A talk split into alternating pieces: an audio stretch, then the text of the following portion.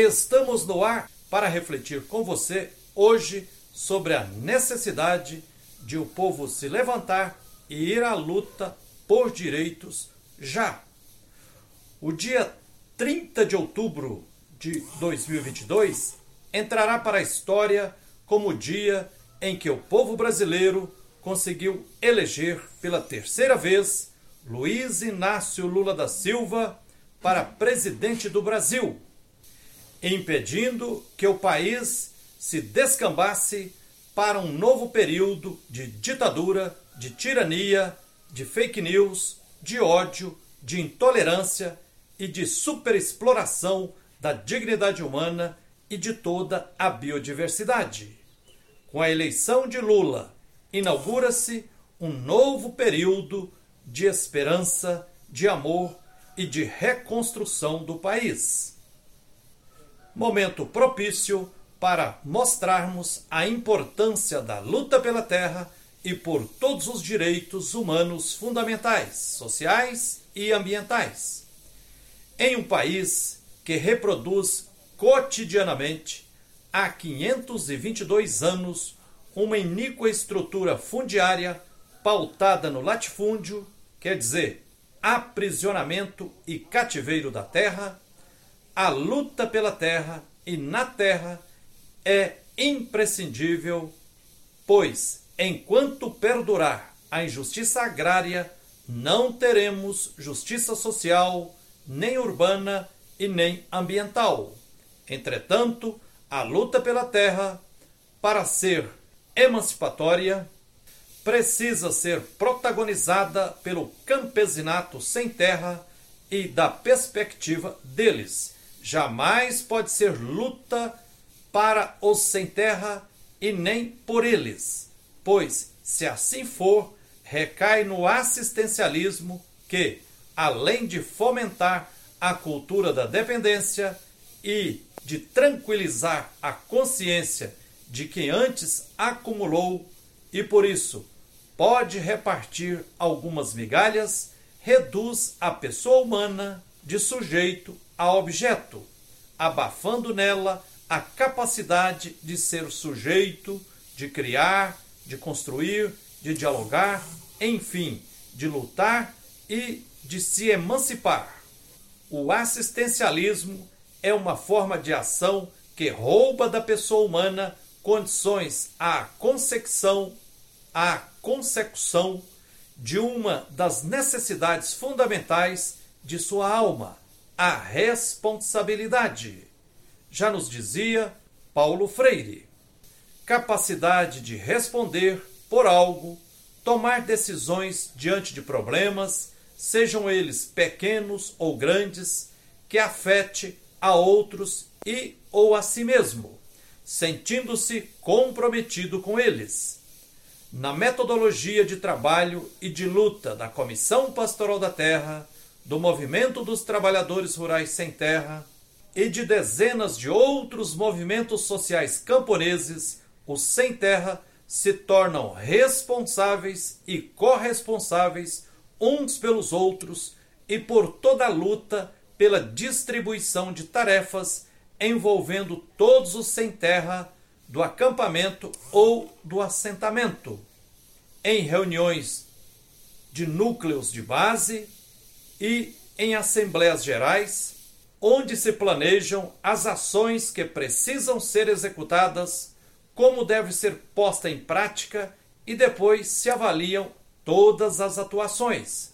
Quando cada sem terra recebe uma tarefa, uma responsabilidade, a primeira coisa que reflete positivamente é a elevação da autoestima.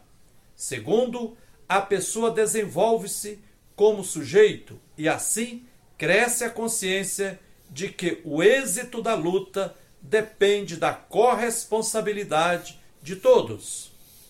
Esse jeito pedagógico acorda o infinito potencial da pessoa, adormecido, negado e reprimido na opressão do sistema do capital.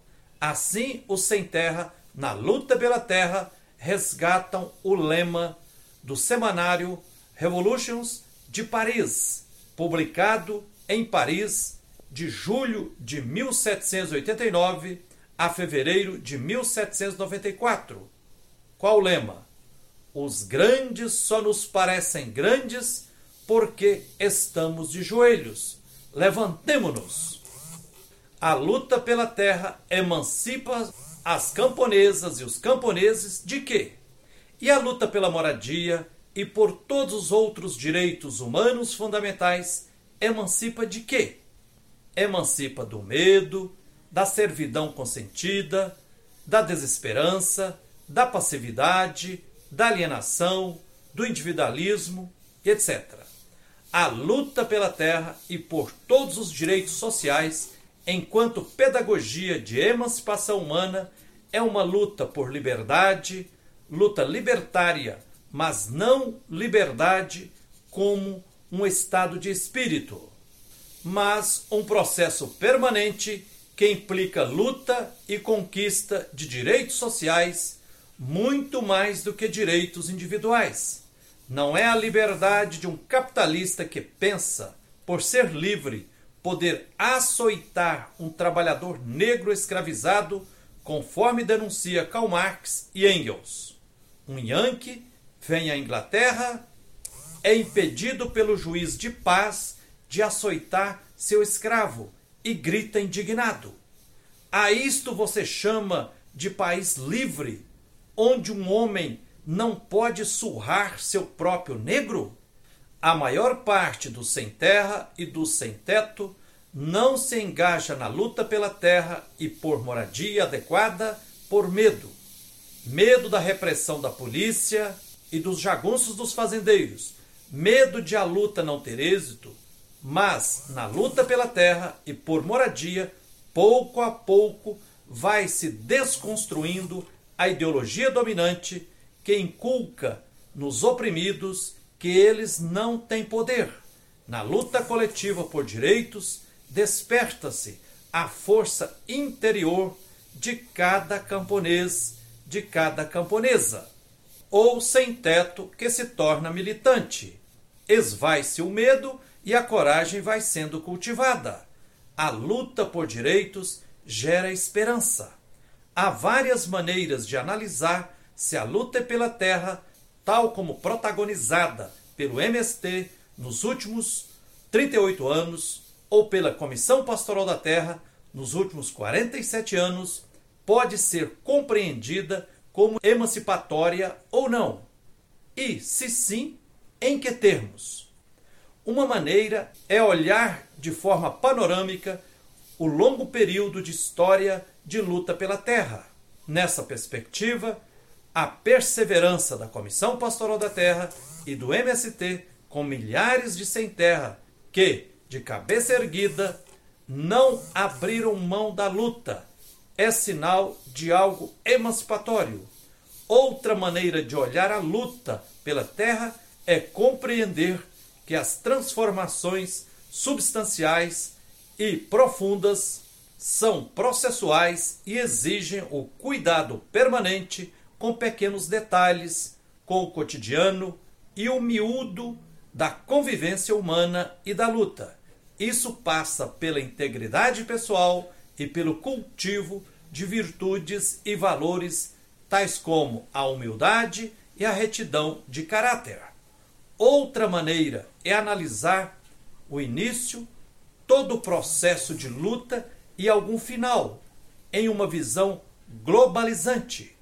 Por essa perspectiva, dá para dizer que a sociedade brasileira não seria a mesma e certamente seria muito pior se não tivesse surgido e se não estivessem atuando no Brasil a Comissão Pastoral da Terra e o MST, ocupando latifúndios que não cumprem sua função social, criando consciência emancipatória e desmascarando injustiças tremendas produzidas pelas relações sociais de superexploração do capital.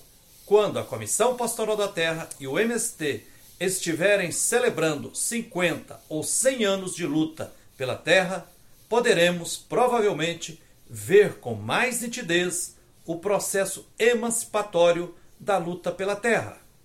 Nessa proposta de análise plural e mesclada em várias perspectivas, estamos em sintonia com o que pondera o historiador Christopher Hill ao analisar as ações e as ideias subversivas dos grupos radicais de trabalhadores que protagonizaram a Revolução Inglesa de 1640.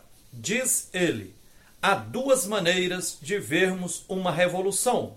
Podemos contemplar os gestos que simbolizam e concentram longos períodos de luta, mas também existem mudanças mais demoradas, mais lentas, mais profundas nos processos mentais, sem as quais os gestos heróicos ficariam totalmente desprovidos de sentido. Estas mudanças nos escapam se nos perdermos no detalhe. Somente podemos apreciar a dimensão das mudanças se nos dispomos a examinar o começo e o fim da revolução. Se é que palavras tão vagas podem se aplicar a um processo que sempre começa e nunca termina.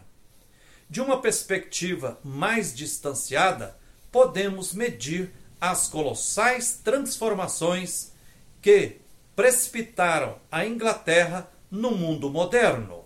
E talvez possamos manifestar certa gratidão a todos esses radicais anônimos que anteviram e tentaram implantar não o nosso mundo contemporâneo, porém algo muito mais nobre, algo que ainda não se realizou, um mundo de ponta cabeça, diz-nos o historiador Christopher Hill.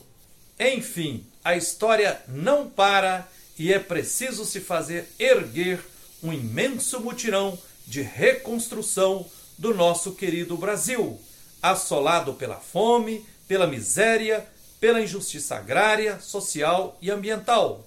Levantemo-nos à luta por direitos já!